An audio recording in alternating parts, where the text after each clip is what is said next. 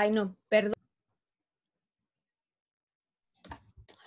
Buenos días, pues tenemos un nuevo diálogo de futuro encima de la mesa y esta vez eh, quiero presentaros a Jimmy. Vamos a ver, Jimmy. Jimmy me encanta sobre todo su autodefinición, o sea, de estas que que me llama la atención. Habrá gente que realmente pues, le gusta ponerse una etiqueta estándar, pero lo de Innovation Maker a mí me ha gustado mucho. Y además todo lo que lleva detrás, ¿no? Lo que lleva detrás es al final este concepto de que muchos teorizan sobre la innovación, pero pocos realmente hacen. Em, Jimmy lleva desde el 96, que se dice pronto, trabajando en todo lo que es, lo que ahora parece esa gran novedad, que es Internet. Y por ende, desarrollando proyectos de innovación en diferentes lugares como España, pero también Latinoamérica, y además vinculado a otro concepto que vamos a tratar aquí y que también ahora está muy encima de la mesa, pero que como ya podemos ver y algunos sabemos lleva arduo tiempo con nosotros, que es la sostenibilidad. Así que nada, bienvenido eh, Jimmy, ¿qué tal? ¿Cómo estás? Muy bien, encantado de estar en este programa porque además tengo buenos amigos que ya han estado y me comentabas que es el número 75. Eso se merece un aplauso al proyecto y encantado de estar aquí en Net Hunting. Pues muchas gracias. Pues sí, sí, ya han pasado por aquí algunos amigos tuyos. Espero que alguno más, porque ya sabes que tengo un reto, pero tampoco lo vamos a dejar aquí, o sea, lo vamos a contar aquí, sino que, bueno, sí, pues tú eres el número 75. ¿Quién me lo iba a decir a mí cuando empecé el primero con Andy, con Andy Stallman? Así que, que supongo que también lo conoces, así que fíjate. Buen tipo, buen tipo, Andy, muy buen, tipo. Además somos vecinos aquí en la Sierra de Madrid, ¿Ah, así que lo pues conozco muy la bien. mano y los saludas de mi parte y, y mira, yo lo conocí precisamente en Latinoamérica. Lo conocí la primera vez en un, en un congreso en, la, en Latinoamérica. Y desde entonces, pues bueno, mantenemos contacto, pero como dices, es buen tipo. De hecho, Andy fue el que hizo el prólogo a nuestro primer libro con Phil González. Así que pues mira, ya compartimos otra cosa. También hizo el prólogo del libro de los 12 mandamientos para diseñar un futuro mejor. Es un tipo generoso. Es verdad que con los amigos eh, en el momento y mira que va liado, ¿eh? pero en el momento en que puede, oye, eh, le van a pitar los oídos aquí a Andy. Andy, te enviaremos un mensaje. pues nada, Jimmy, nos concentramos contigo. Lo primero, y hablando del libro, brevemente, que lo conoces, me gustaría que desde tu visión así rápido de estos 12 mandamientos, sin entrar más en el detalle, ¿qué es lo que te llama la atención, conjuga un, poco con, tu visión de este momento y de, futuro y tiene que ver un poco contigo o no, o directamente me dices, mira, esto no lo entiendo o esto no, encaja conmigo. ¿Qué me cuentas? encaja todo. Eh, yo tengo una especial predilección por el Ikigai. Eh, por decir uno, porque es que todos encajan, ¿de acuerdo? Eh, pero el Ikigai, de hecho tengo un vídeo que está haciendo en YouTube, que está pegando así, porque yo hice mi Ikigai, llevo ya años, de hecho yo le llamo la brújula, mi brújula, ¿no? Mi brújula de vida, y lo que hago es cada seis meses me siento delante de mi Ikigai, que es una hoja hecha a lápiz con mucho cariño, física, no digital. Y entonces hago una revisión. Ahora en, en diciembre me tocará revisar después de mi última revisión en agosto. Entonces, en agosto, cada seis meses más o menos, reviso mi Ikigai. Y esto lo que hace es, me ayuda a recalibrar la brújula. Y de hecho hice un vídeo de cómo he hecho el mío, es decir, me abrí en canal y cómo hice el vídeo, lo hice en mi experiencia personal, ¿no? Y, para mí el Ikigai es lo que todo el mundo tendría que hacer y todos los colegios o las universidades tendrían que empezar el primer día, oye, haz tu Ikigai primero, ¿no? Porque es la brújula de vida que después te mantiene. Pero en general, todo, ¿eh? Todos los 12 mandamientos, eh, porque tus 12 mandamientos lo que hacen es que te trabajes tú, pero también trabajes lo que te, lo que te envuelve, ¿no? Tu entorno. Y entonces eso me parece que es tan importante y tan necesario.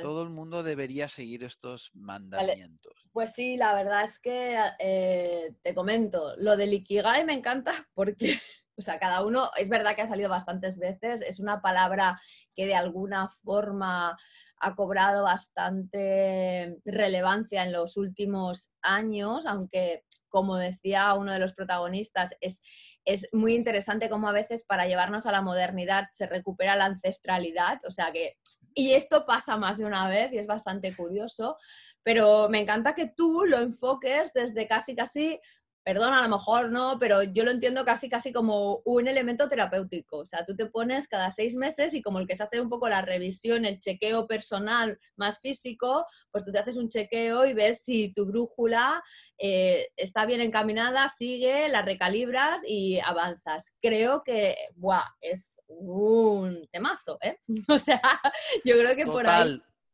Total, porque realmente al final, como tú dices, tendríamos que empezar desde pequeños, pero no es algo que es, eh, mm, o sea, inamovible, porque la verdad es que eh, va, va, evolucionando con nosotros. Y es bien cierto que no sé si tiene que ser cada seis meses o cada año, o hay quien dice que los procesos personales se intensifican cada siete. Yo creo que ahora las cosas van mucho más rápidas y a lo mejor estarían esos seis meses, año, como, como tú dices. Tendríamos que hacer un poco ese replanteamiento de si realmente estamos eh, un poco lo que, lo que decías de, de los mandamientos alineando nuestro horizonte personal con el horizonte global, que al final es a lo que van los mandamientos, a decir, bueno, cuáles son los objetivos globales y cómo los podemos alinear con nuestros objetivos personales. Así que... Yo, lo hago cada seis meses, Gema, más que nada porque yo soy una persona muy creativa, era muy dispersa de joven, de hecho yo no tengo ningún título ni carrera universitaria, siempre he sido bastante bala perdida, ¿no? La verdad es que Ahora a veces mi madre cuando ve entrevistas y tal dice, Jolines, hijo, nunca hubiera pensado, de buen rollo, ¿eh? siempre me lo dice, nunca pensé que serías capaz de, de, reconducir todo esto, ¿no? Porque eh, yo en mi, en mi, juventud era el típico que parecía que no llegaría nunca a nada, ¿no? Y, al ser tan muy creativo, pero no concretaba, eh, llegó un momento que el Ikigai y, y usar metodologías dije, vale, cada seis meses, porque así eh, me ayuda a replantear las cosas, ¿no? Y, es cuando tengo vacaciones también, en agosto y en diciembre. Entonces es un poco que me lo he como puesto en seis meses, pero bueno, oye, que cada uno después lo adapte a su, a su propio funcionamiento, ¿no? Pero a mí me va muy bien. Aquí lo dejamos como un buen consejo, mira, para que no solamente sean diálogos, sino también métodos y cositas prácticas que podemos aplicar. Vamos a pasar a otro punto que tenemos en común, que son los objetivos de desarrollo sostenible. Aquí yo te escuché recientemente una frase que me gustó mucho, que decías, la tecnología es una herramienta, pero no es suficiente para abordar el tipo de desafíos que nos enfrentamos. O sea, como poniendo por encima otra cosa que no es solamente la tecnología, ¿no? Esta cosa, eh, vamos, la voy a desvelar aquí porque ya la tenemos aquí delante, tú hablabas de mucho más eh, fijarnos en estos retos, ¿no? En lo que es la sostenibilidad. Eh, entonces, para mí la pregunta del millón siempre es la misma. ¿Qué relación podemos observar entre, bueno, qué relación la que tú entiendas, y si crees que realmente luego cuando, cuando la observas en las personas practicando, mm, se lleva a cabo. La relación entre sostenibilidad y, llámale tecnología, ahora mismo evidentemente, tecnologías digitales. Jimmy, cuéntanos. Bueno, claro, eh, tú lo has dicho al principio, yo empecé en Internet en el 96 y la verdad es que hoy veía, ¿no? Que Facebook está trabajando ya en un metaverso y en criptomonedas y en el mundo de la web 3.0, ¿no? yo he seguido todas las, la 1. la web 1.0, la 1.5, la 2, la 2 y medio, la 3, ahora estoy muy en la 3, ¿no? Porque al final la tecnología es, un, es algo que tenemos que, que, que abrazar de alguna manera, ¿no? La diferencia es el cómo lo hacemos. Y ahí es por lo que yo creo que si solo centramos el tema de la tecnología no vamos bien. Si ponemos por encima la tecnología y por debajo las personas, estamos eh, en un camino muy poco, muy poco, y lo digo desde la experiencia, ¿eh? yo no soy ni gurú ni tengo una bola mágica, pero eh, a lo largo de los años lo que he aprendido es que por encima están las personas y por encima está la cultura, por encima está todo lo que es eh, los seres humanos y la tecnología nos tiene que ayudar pues a, trabajar menos, a poder dedicar más tiempo para ser más felices y a dedicarnos a hacer las cosas que nos gustan, ¿no? Y la tecnología, los robots, la inteligencia artificial, que haga todo el trabajo. Yo siempre digo que vengan ya los robots, por favor, pero hacer el trabajo que a mí no me gusta, no a quitarme el trabajo. ¿No? Que ese es un poco el, reto que tenemos. Y evidentemente, a mí me hace, Gemma, a mí me da un poco de rabia cuando la gente ahora descubre los 17 objetivos del desarrollo sostenible, ¿no? De la ONU, cuando ya llevamos, antes de los 17 nos pusimos 8, que eran los objetivos del milenio, y nadie se enteró. Y entonces ahora, bueno, tenemos 17, hemos puesto más colores, hemos puesto más marketing, más imagen y, a ver si, si empezamos a, tomarlo esto en serio, ¿no?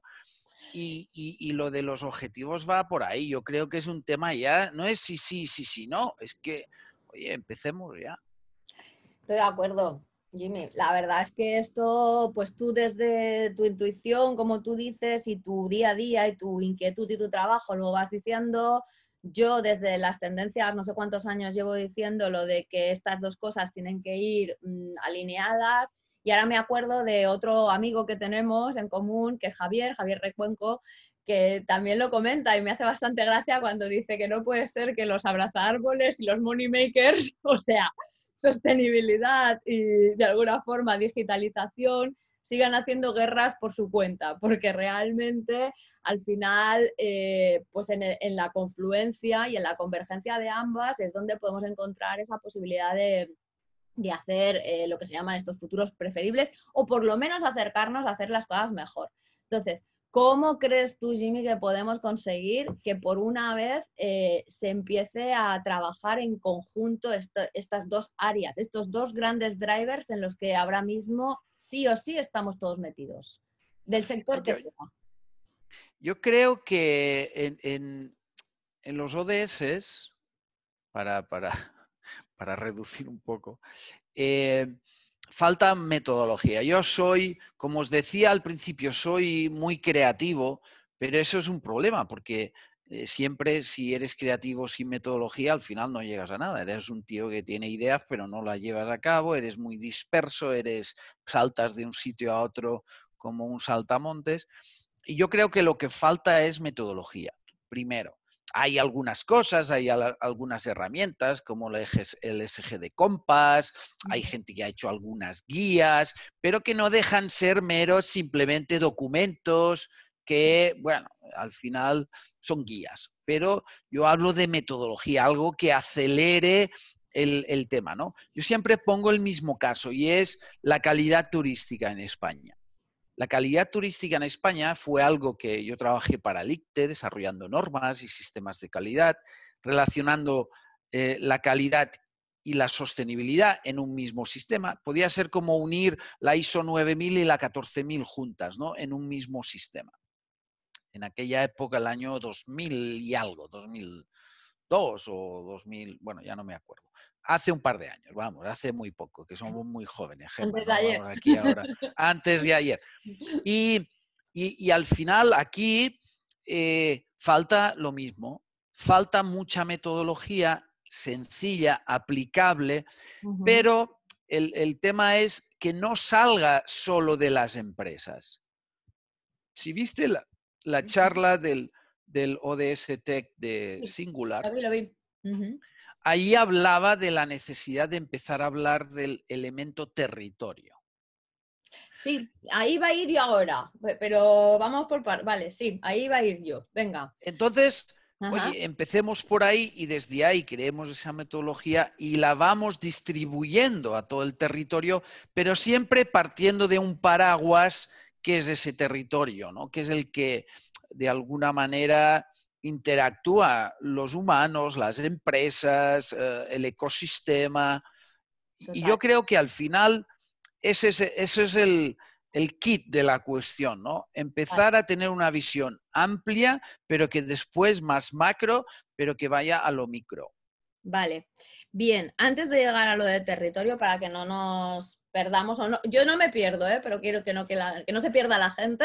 Tú no dejes que yo me disperse, que ya te lo he dicho. bueno, Tú espérate. Condúceme ahí al la hablo como se dice y no me importa la sartén al cazo. Yo también.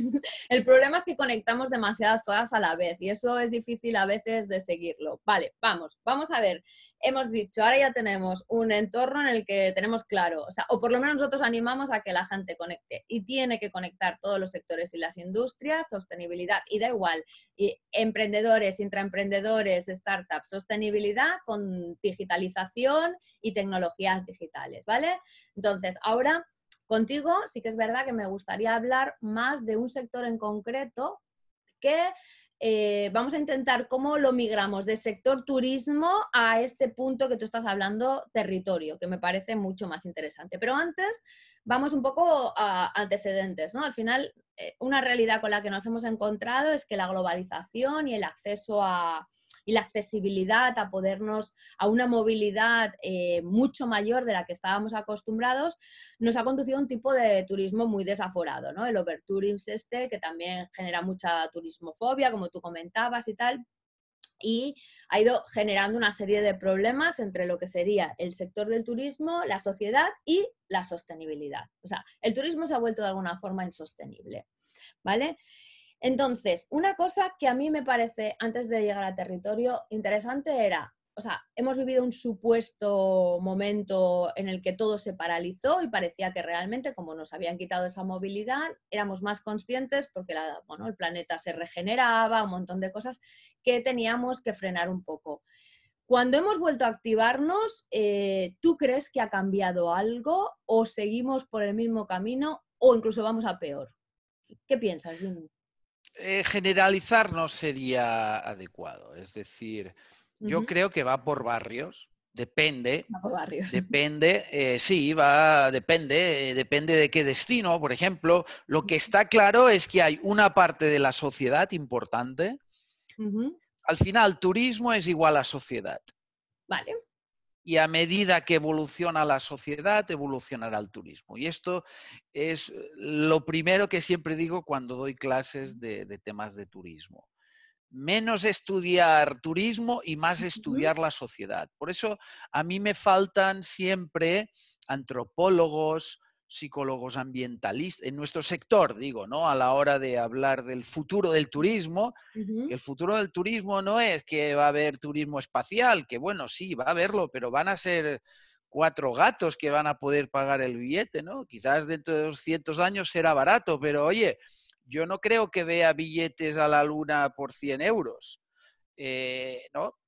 O un viaje espacial por 100 euros. Así que, oye, cuando hablamos de turismo, hablemos de sociedad primero y hablemos de cómo hacemos el negocio turístico sostenible. Negocio turístico sostenible. No el turismo sostenible, sino cómo hacemos que este negocio perdure por el resto de las generaciones, porque al paso que vamos no sé si vamos a conseguirlo. ¿no? Entonces, si partimos de la base de que turismo es igual a sociedad, pues a partir de ahí y, cuando dices medio ambiente, ¿por qué es medio ambiente? Pues porque ya nos hemos cargado la mitad, ¿no? Entonces, si nos cargamos la mitad que queda, pues no va a haber turismo. Por eso tenemos que empezar muy en serio a tocar el tema de cómo, cómo realmente empezamos a trabajar eh, todo esto. Y, y, no, y al final no, no veo otra salida el overtourism, la turismofobia, no solo está en Barcelona, está ya en muchos sitios. Entonces, e, Entonces e eh, aquí el salto es este que tú me estás diciendo y que yo me parece súper interesante, ¿eh? empezar a entender que el turismo no es bueno, o sea, ni siquiera el concepto este de viajero con el que de alguna forma se había desarrollado y que, bueno, que conecta más con lo local, sino un tema más grande que está vinculado, evidentemente, como tú dices, a la sociedad y que, por tanto, apela a, no destinos, a no llamarnos destinos, sino a, lo que es el concepto del territorio, ¿no? Y que en el territorio conviven diferentes tipos de públicos, evidentemente, porque no solamente llegan los turistas y se tiene que hacer estrategias para ellos, sino que seguimos conviviendo, conviviendo los locales y la gente que hace negocio allí y se intenta pues enriquecer al territorio. Entonces, ¿cómo articularías tú todo eso? Mira, como al final hemos dicho turismo es igual a sociedad, pues eh, yo creo que mucha gente ha cambiado su manera de pensar sobre muchas cosas. De hecho, el problema que tenemos es que hemos tenido estrés. Antes teníamos estrés del burnout, ¿no? Del estrés del, del trabajo. Ahora hemos tenido estrés familiar porque de repente nos hemos juntado todos en la familia, juntos ahí las 24 horas. Estrés escolar porque tus hijos se pensaban que ya les iban a probar y eso de conectarse a la escuela no iba con ellos, preferían jugar videojuegos. Estrés espacial porque de repente eh, el que tenía una casa pequeña no podía teletrabajar porque tal. Estrés social por lo que había afuera. Estrés sanitario por el follón que había en los hospitales. hemos, la gente ha sufrido un estrés 360. Y quien diga que eso no le ha afectado, pues yo creo que me está, me está contando una película diferente a la que eh, hemos vivido en mayoría. Por lo tanto, hay una parte de la sociedad que habrá cambiado. Y eso es lo primero que tenemos que entender.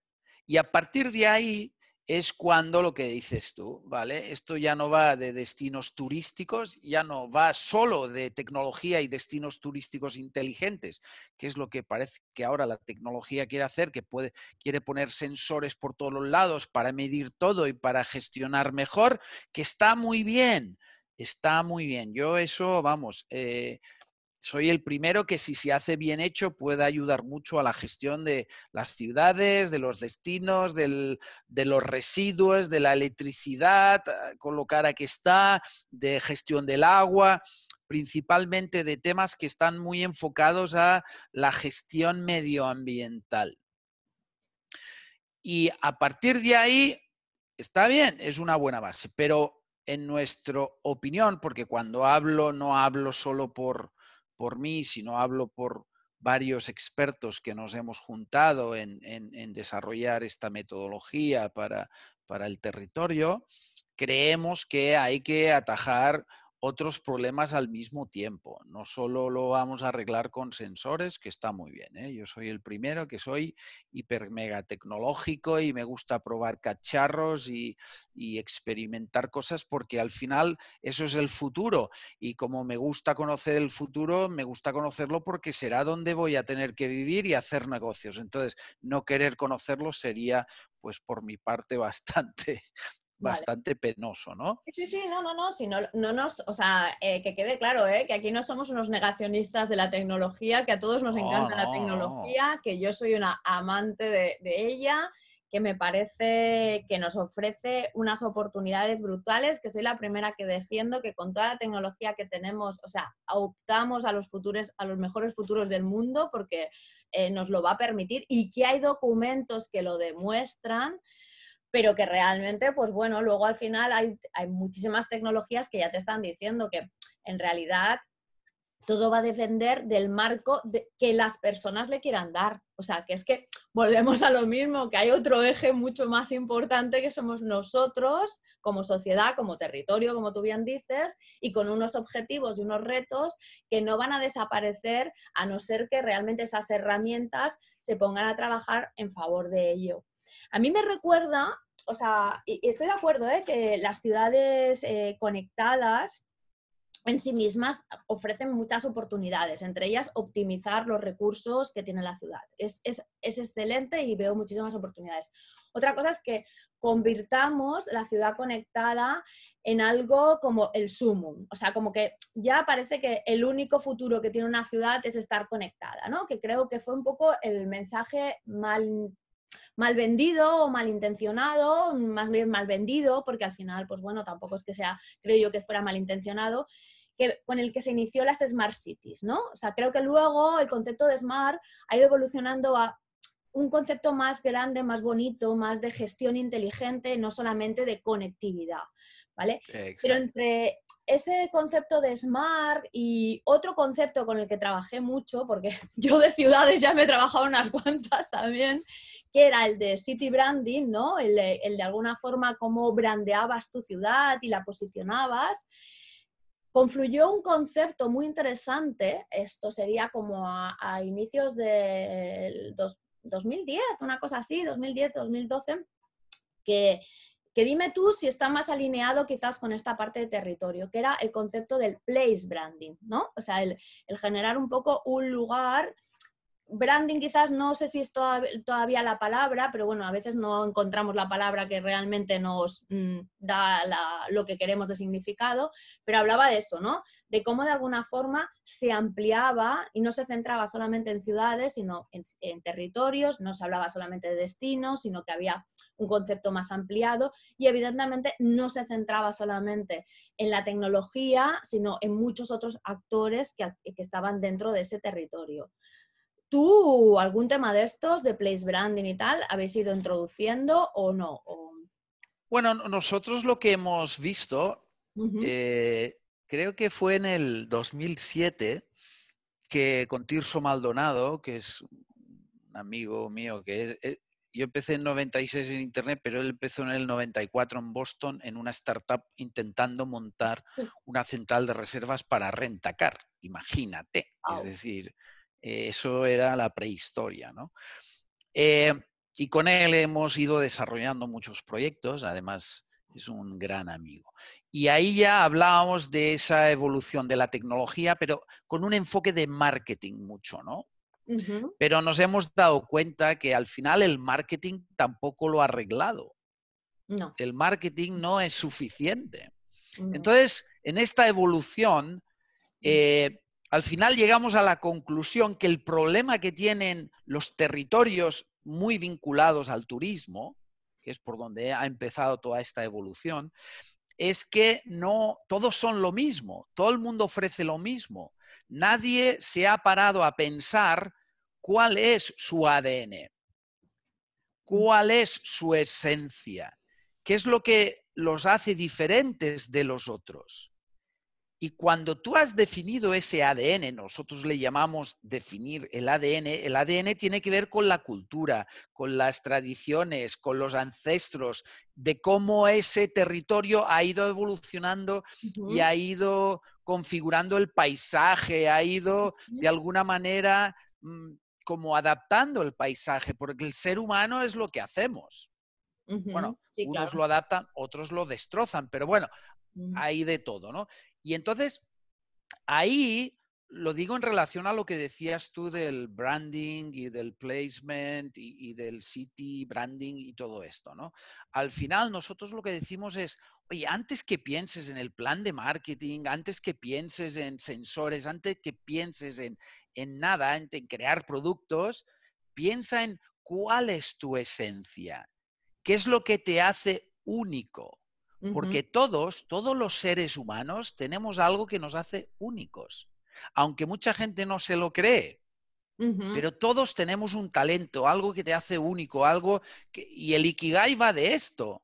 El Ikigai da de descubrir lo que amas, en lo que eres bueno, por lo que te pagan y lo que necesita la sociedad. Entonces, de alguna manera también nosotros hablamos de esto.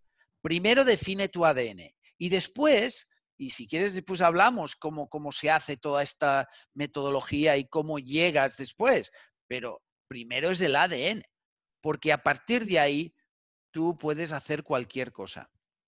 Sí, sí, o sea, eso es muy, está muy vinculado al concepto difícil, difícil, pero muy usado de identidad, que como tú bien dices, lo tenemos las personas, pero también lo tienen, pues eso, los territorios y, incluso los barrios, evidentemente. Y si me apuras, podría llegar a tener las comunidades de edificios, claro que sí, claro que sí. Em, hablas también de un tema que se llama, eh, que quiero que aquí nos lo comentes, eh, las economías de colores. ¿vale? ¿Nos explicas un poquito, Jimmy, qué es esto? Las economías de colores y luego, bueno, vamos con las economías de colores. Cuéntanos. Bueno, cuando nosotros llegamos a los territorios, porque al final nosotros lo que hacemos es, vamos a un territorio, bueno, ahora en la pandemia no, no íbamos, eh, porque todo se puede hacer. Eh, al final nosotros, y permíteme volver al, ADN, porque el ADN es el, lo anterior a las economías de color. Nosotros lo que hacemos es nos entrevistamos con todo Dios, con los pescadores, con los agricultores, con los artistas, con los del turismo, por supuesto, hoteles, tal, con eh, las escuelas, con las universidades, con todos los que nos pueden dar pistas para definir ese ADN. Entonces, una vez tú has definido el ADN, pues tú ya sabes la esencia de eso y empiezas a ver esto de qué manera transversal eh, interacciona en el territorio. Y hasta ahora, cuando tú quieres hablar de turismo, ¿con quién? ¿Cómo, ves la economía? Pues lo ves, te juntas con los de hoteles, con los de agencias de viajes, con los de restaurantes, con los guías y hablas de su economía. Pero esto no es así.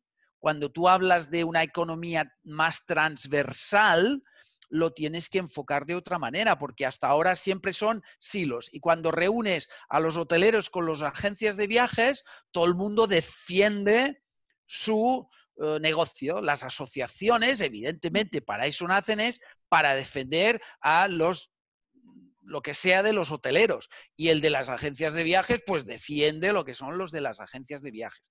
Las economías de color que, bueno, ¿sabes? Está la economía verde, la naranja, la azul, cada una va, pues la azul va más a un tema del mundo del mar, nosotros lo enfocamos al mundo del mar.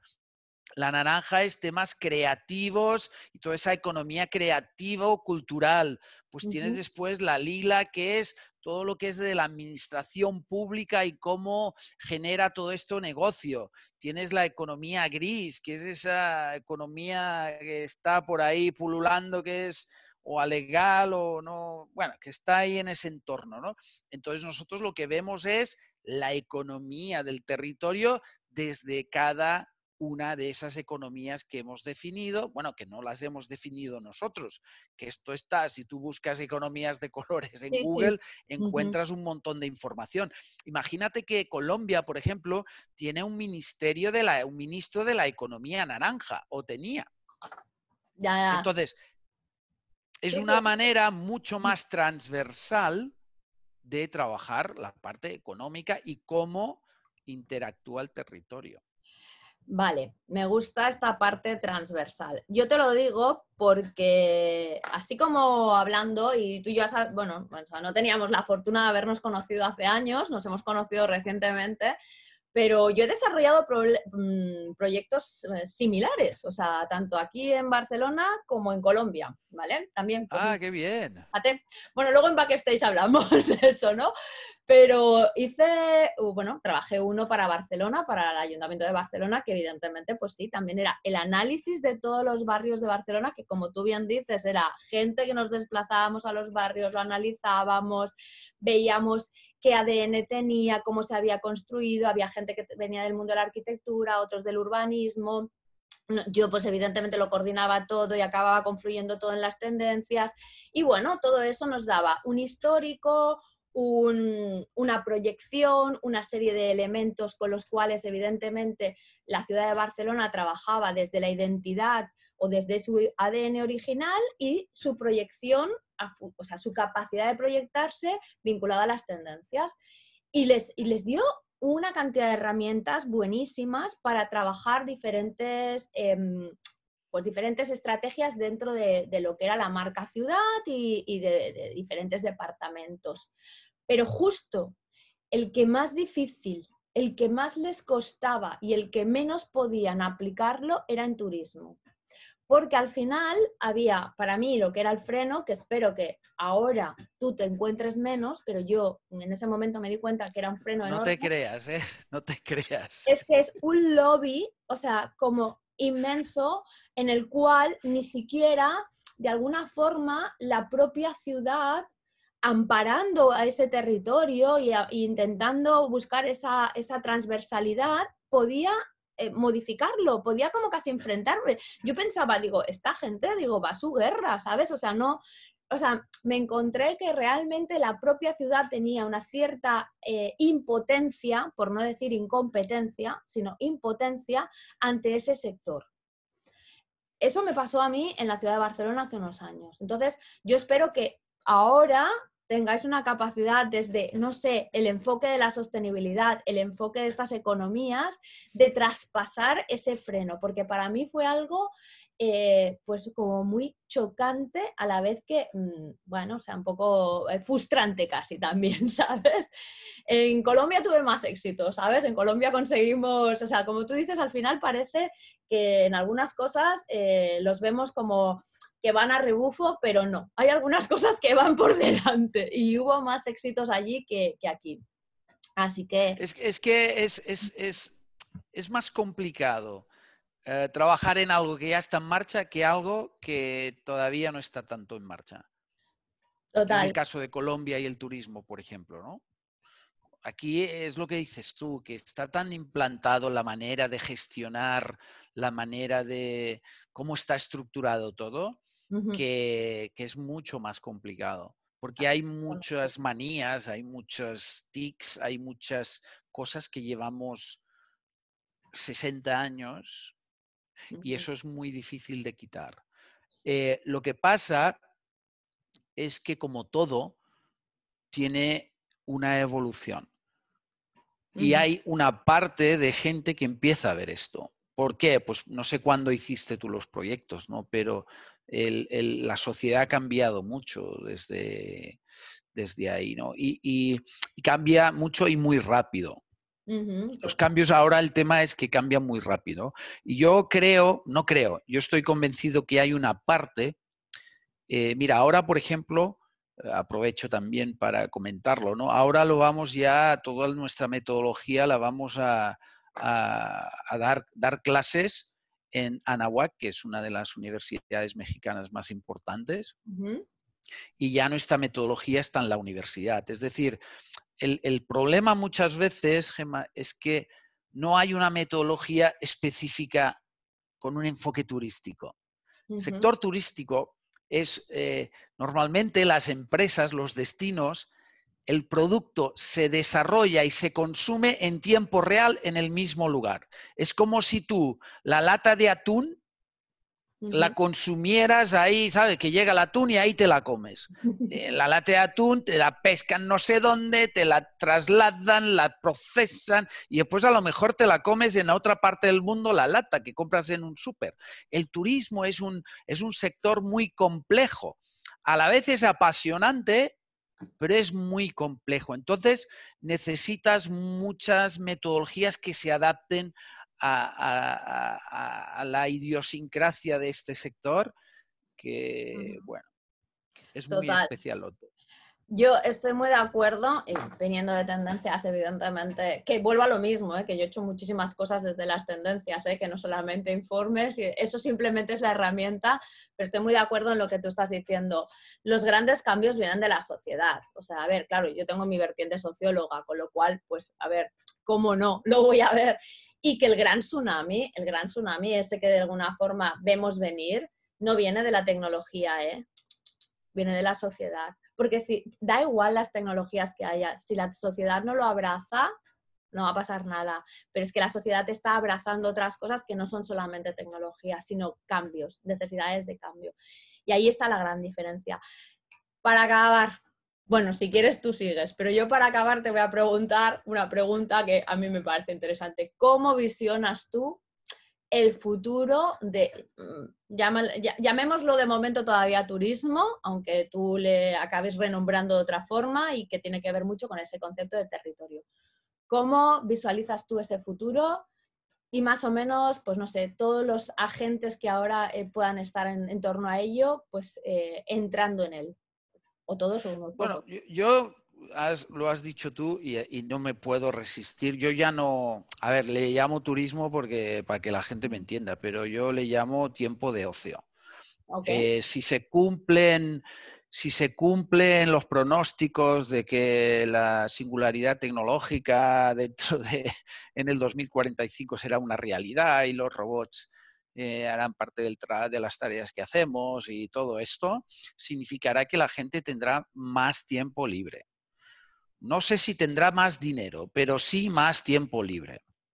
Entonces, eso significa que la sociedad, porque ya me, me niego a hablar de turistas, de viajeros, es personas que tendrán tiempo libre para eh, disfrutar. Y creo que eh, la mayoría de personas dedicarán mucha parte de su tiempo a trascender como personas, como seres humanos. Otros pues vivirán todos con unas eh, máscaras o unas gafas de realidad virtual y vivirán en otro mundo que nada tiene que ver con el mundo real, ¿no? pero habrá una gran parte, perdón, que, mm, que va a intentar ser más humano. Por lo tanto, el turismo, por llamarlo turismo, para que nos entendamos, o tiempo de ocio, y las empresas que se dediquen a crear vivencias para este tema de turismo, pues tendrán que adaptarse. Y habrá una parte de los territorios que buscarán esa parte más auténtica, más humana. Otros, pues serán hiper mega tecnológicos y, podrás viajar a ellos a través de las gafas de realidad virtual o, algo así, ¿no? Pero para mí lo que tengo claro es que habrá personas que buscarán esa trascendencia y aquí podríamos hablar de destinos con un enfoque mindful travel, donde irás a desconectar de la tecnología para reconectarte contigo mismo. Yo siempre digo que en el bosque normalmente no hay wifi, pero hay una mejor conexión. Y por lo tanto, si, si lo que tenemos es esto, es decir, que la gente buscará otras cosas, la única opción que tienen los territorios, porque al final la economía tendrá que seguir existiendo de una manera u otra, es empezar a trabajar ese ADN, es decir, tienen que empezar a decidir qué quieren ser de mayores. No dejar que sean los otros o un consultor que viene de fuera o no, no tú que te digan... Es eso, tendrán que empezar a, trabajar en esa línea, ¿no? Yo no sé si al resto le ha quedado clarísimo, pero a mí me ha quedado clarísimo. Esta migración que has hecho es perfecta de lo que es la, el turismo ahora hacia eh, lo que será el turismo, sector del turismo en el futuro, con esos tipos de o tipologías de consumidores y sus necesidades. Así que a mí no hace falta que me lo expliques más, yo ya me ha quedado claro. Una pregunta, y esto me parece también interesante porque ahí empezábamos y también me gustaría tu opinión. Eh, mm, en el concepto territorio empieza a haber una posibilidad de tener un territorio digital, que no es una web, que es probablemente a lo mejor eh, una parte de ese metaverso. ¿Tú crees que llegaremos o que deberíamos estar ya apuntando a que los territorios físicos empiecen a valorar, tener esa experiencia que puede ofrecer en tiempo libre? Te pongo un caso. Eh, Barcelona tendría que estar haciéndose una parcela, no sé, en el metaverso de Facebook o en el de Roblox. Ya están tardando. Mira, la, historia es, la historia es entender una cosa, y esto la pandemia nos lo ha demostrado. Ya no vivimos ni en el mundo presencial ni en el mundo online. Vivimos en un mundo donde hay tres estados. Ahora tú y yo estamos en tiempo real, son las 11.54 de un día, que no sé si se puede decir o no, pero da igual. No pasa nada, no pasa nada, tú dilo. Viernes, Viernes 11.54, día, no sé qué día. 29 de eh, octubre. 29 de, tal, ¿vale? Para que no, a lo mejor este vídeo lo ven dentro de 10 años y dirán, uy, qué antiguo. No, no, no, esto es súper novedoso porque aquí hablamos de innovación. Entonces, es telepresencial, pero tú lo estás grabando. es decir, este mismo acto que hacemos tuyo pasará a un digital omnipresente porque estará colgado por los siglos de los siglos hasta que un día una tormenta solar se cargue Internet y nos vayamos todos a, freír espárragos. Entonces, tenemos el telepresencial, el digital omnipresente y el presencial. Y ese presencial cada vez intentará ser cada vez más humano. Y ahí estaremos, entre el metaverso. Entonces, lo que tenemos ya que entender es que no habrá un mundo. Es como decir, no hay un futuro, hay multitud de futuros posibles. Total, total. Por lo tanto, los territorios, los ayuntamientos, aparte de definir su ADN, aparte de trabajar las economías de color, aparte de después, que es otro de los temas que planteamos ahora, ¿cuánta gente puede ir a un territorio? ¿Vamos a dejar que venga todo el mundo? Y cómo interconectamos todos esos actores. Pues todo eso lleva un tiempo y después tendremos que llevarlo a un entorno digital y un entorno presencial. Y a lo mejor el digital es el calamelito para convencerte que vayas al real, pero siempre y cuando en el real haya cosas mucho más humanas, más vivenciales, más especiales que en el virtual. Y ese es el problema, que la gente no lo entiende. Es como quieren replicar lo presencial en el mundo virtual, pues yo creo que no. nosotros para explicarlo. Otra cosa es que nos acaben haciendo caso a la primera, pero luego ya poco a poco van entendiendo.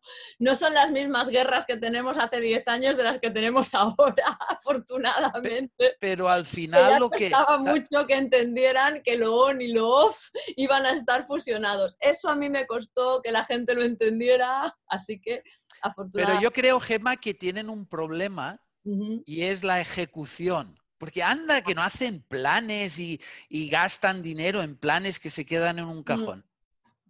pues ahí mm, falla, falla y, Mira, yo siempre lo pongo como, ejemplo, eh, o sea, cosas muy simplonas, ¿eh? porque yo también doy bastantes clases, ahora estoy en varios másters y hay uno de diseño de, de productos tecnológicos y este es apasionante porque al final eh, mezclas todo, mezclas tendencias, mezclas conceptualización, mezclas cartografía de tecnologías, mezclas, lo mezclas todo, mezclas rol de profesional porque es muy importante interiorizar qué rol vas a tener tú en esta sociedad, no solamente como persona, sino como profesional, con lo cual lo mezclo todo.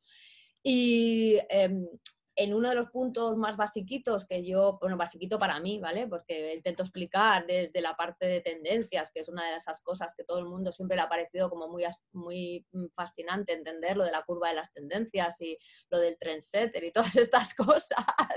Pues yo lo explico también desde el punto de vista no solamente de personas, sino de marcas y digo, pues bueno, marcas que a lo mejor pues son capaces de, innovar a la vez que ser mainstream y bueno, total que... Mm, ahí les cuento que esas marcas tienen algo que se diferencian del resto y es audacia. Entre otras cosas, es audacia. O sea, porque ver venir las cosas, todos tienen ya muchos informes encima de la mesa, pero saber coger la ola y, y tener un poco de audacia y ser el primero, eso no, eso no lo tienen todos, ¿vale? Luego es muy fácil, y pongo un ejemplo que tampoco es el mejor, pero, pero le pongo valor, ¿eh? O sea, es muy fácil luego sumarte al tweet de Nike cuando sale defendiendo, o sea, y se suma hasta su competencia, Adidas. Pero lanzar ese primer tweet, no todo el mundo tiene el valor, ¿no? Entonces hay que también ser un poco audaz cuando ya realmente dices, es que además la sociedad te lo está demandando. Entonces, pues bueno, como tú dices, en la ejecución todavía tenemos un trozo. No, ese es el tema, ¿no? Y tú lo, es lo que dices, ¿no? Y nosotros siempre buscamos esos municipios audaces que quieren hacer algo más, ¿no? Que, lo que han hecho.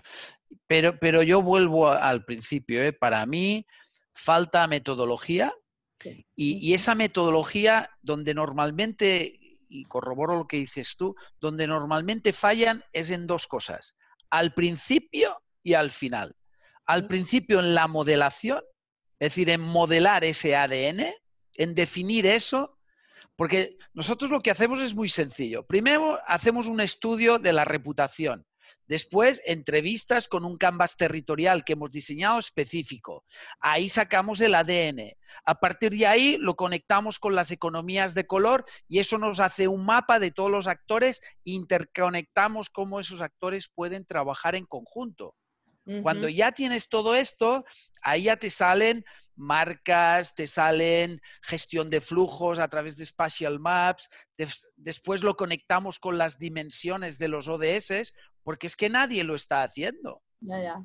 No, y a partir de ahí... Muchas claves, muchas claves, desde esa investigación inicial a la interconexión. O sea, es, mm, Mm, yo animo, animo a que la gente te contacte y visione desde ese, desde ese punto de partida, porque realmente creo que hay un gran trabajo y una gran oportunidad, una gran oportunidad.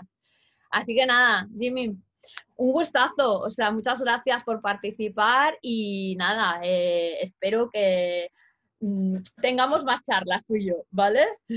Encantado. Gracias a ti por la invitación, mucho éxito con, esta iniciativa que me parece muy necesaria para que sea un poco un faro para la gente que busca todas esas nuevas cosas, ¿no? Pues venga, que así sea. Muchísimas gracias. Un abrazo. Gracias a ti y a todos los que nos escuchan.